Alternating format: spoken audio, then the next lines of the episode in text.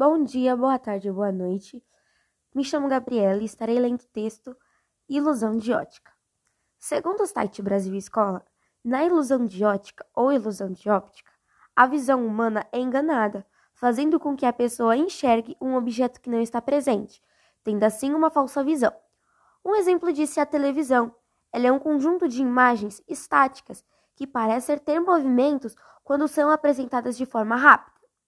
E o nosso cérebro faz a montagem de todas elas e observa de uma forma mais lenta. Existem três tipos de ilusões.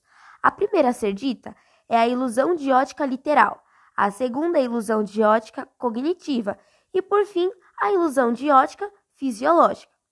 Ilusão de ótica literal. Quando a mente recebe uma informação visual, ela preenche detalhes ou lacunas que na verdade não existem.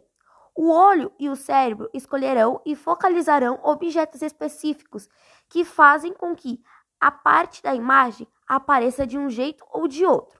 Ilusão de ótica cognitiva. Uma ilusão cognitiva refere-se ao tipo de ilusão que distorce o conhecimento e as suposições do experimentador em relação a um elemento ou objeto físico e seu ambiente. Ilusão de ótica fisiológica. As ilusões de ótica fisiológicas são os efeitos nos olhos ou no cérebro da estimulação excessiva de um tipo específico, brilho, inclinação, cor, movimento e assim por diante. Dados Brasil Escola e significados.